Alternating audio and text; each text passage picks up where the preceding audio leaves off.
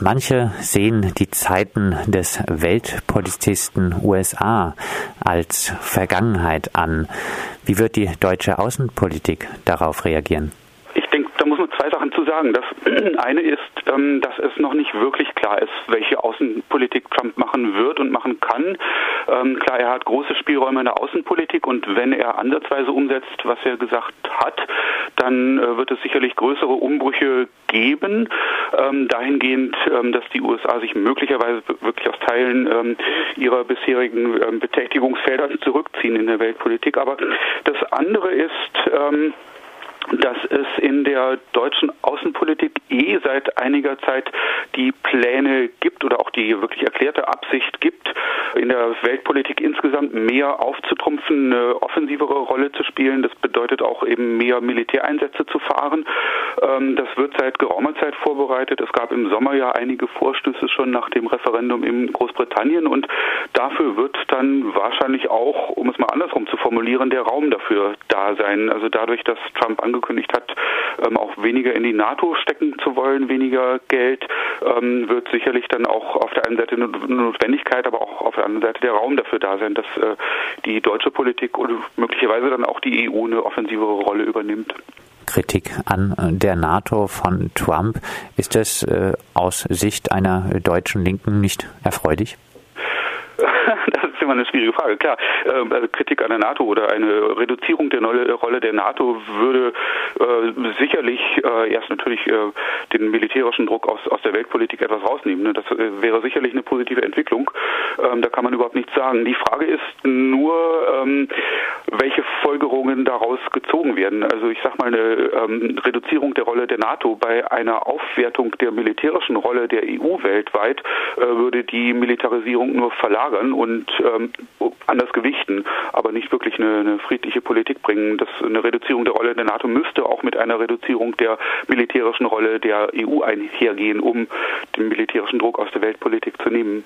Du hast es schon angedeutet. Siehst du gerade mit Trump, äh, mit der Wahl Trumps eine Zeit des äh, deutschen Militarismus kommen? Das ist eine gute Frage. Was man klar sagen kann, ist, äh, dass es die wirklich erklärte Absicht gibt, massiv aufzurüsten, ähm, auch die EU militärisch schlagkräftig zu machen. Bei der EU muss man dazu sagen, die Absicht ist erklärt worden und wird jetzt auch angegangen, obwohl Großbritannien aussteigen wird aus der EU. Das heißt, obwohl ein wirklich wichtiger, militärisch wichtiger Faktor das Bündnis verlassen wird. Das bedeutet, da müssen andere einspringen. Und ähm, es ist davon die Rede, die Merkel hat äh, zweimal, zweimal ausdrücklich angekündigt, äh, dass der deutsche Militärhaushalt auf die zwei Prozent des Bruttoinlandsprodukts gehoben werden soll, die die NATO eigentlich vorsieht. Das würde bedeuten, aktuell mindestens mindestens 60 Milliarden statt 34 Milliarden ähm, Euro jährlich für die Bundeswehr. Das ist ein gewaltiger Anstieg und ähm, das würde die Rolle des ähm, Militärs, auch der Bundeswehr in der Bundesrepublik ganz gewaltig anheben, äh, wenn das durchgesetzt wird. Die erklärte Absicht ist da und ich denke, man muss schauen, ob es jetzt wirklich, äh, ob die das durchkriegen. Weiter wird immer darüber geredet, über den äh, Protektionismus, der folgen würde, wenn jetzt äh, Trump seine Pläne umsetzen würde, wird die deutsche Wirtschaft, äh, die ja auf den Export in die USA getrimmt äh, ist, darunter leiden? Würde sie vermutlich schon, wenn er das umsetzt. In der Wirtschaft ist es nicht ganz so einfach, das für Trump das wirklich alles umzusetzen, was er umsetzen will, weil die Abhängigkeiten auch vom Kongress da größer sind. Insofern muss man schauen, ob er wirklich, ja zum Beispiel die ähm, angedrohten Schutzzölle wirklich erheben kann.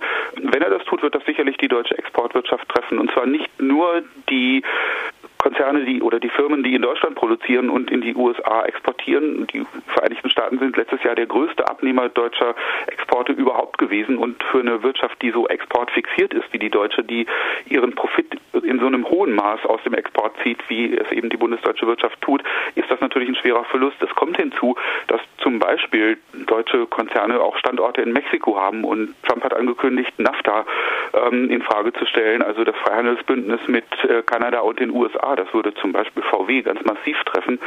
VW produziert ja in Mexiko in großem Stil. Das heißt, da sind wirklich eine ganze Menge Reibungspunkte zu erwarten und der Druck hat auch schon angefangen. Also direkt am Tag nach der Wahl haben sich deutsche Wirtschaftsverbände ganz massiv zu Wort gemeldet. Muss man schauen, wie das weitergeht.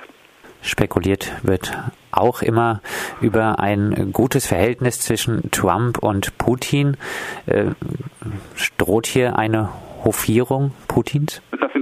Die vielen Felder, wo es ganz schwierig ist, das zu sagen. Also ähm, Trump hat ja angekündigt, zum Beispiel die Übernahme der Krim durch Russland anzuerkennen. Ähm,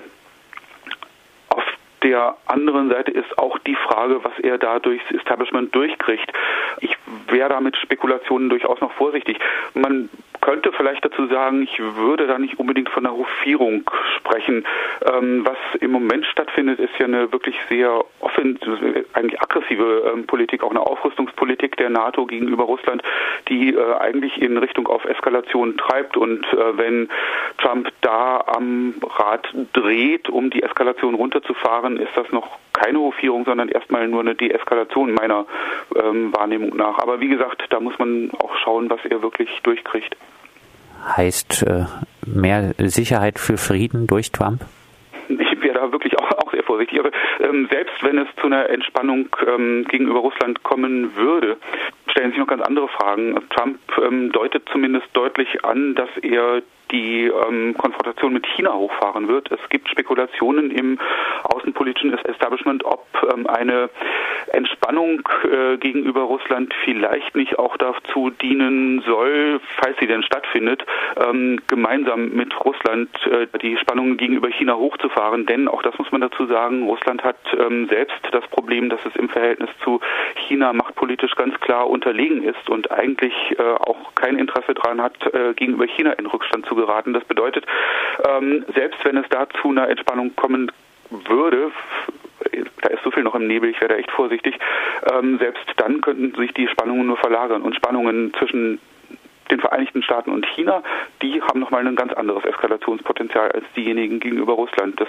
bedeutet, da ist eine friedliche Perspektive nun selbst für diesen Fall überhaupt nicht in Sicht. Abschließend vielleicht nochmal zusammengefasst, was bedeutet die Wahl Trumps für das Verhältnis auch der Außenpolitik zwischen den USA und Deutschland jetzt für die Zukunft? Zum einen erstmal eine Phase der Unsicherheit, zum anderen ähm, bedeutet das, dass äh, die deutsche Politik auf jeden Fall den Raum sich nehmen wird, äh, eine größere Rolle in der Weltpolitik zu spielen. Äh, sie will auf Augenhöhe mit den Vereinigten Staaten gelangen. Trump bietet dazu übrigens gute Chancen, denn Trump ist ja so das Negativsymbol schlechthin und gegenüber dem kann man sich gut abgrenzen, das kann man gut verkaufen, da findet man auch Verbündete für und ähm, das heißt also eine offensivere, eine aggressivere deutsche Weltpolitik hat jetzt, wenn sie ähm, sich äh, in Deutschland und der EU durchsetzen kann, im Inneren praktisch, hat auch den Raum dafür da. Ähm, es wird sicherlich Spannungen im ökonomischen Bereich geben.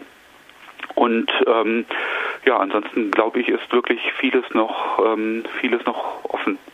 Und wir werden das weiter verfolgen. Soweit Jörg Kronauer von German Foreign Policy zu den Auswirkungen der Wahl Donald Trumps, zu den Auswirkungen auf die deutsche Außenpolitik.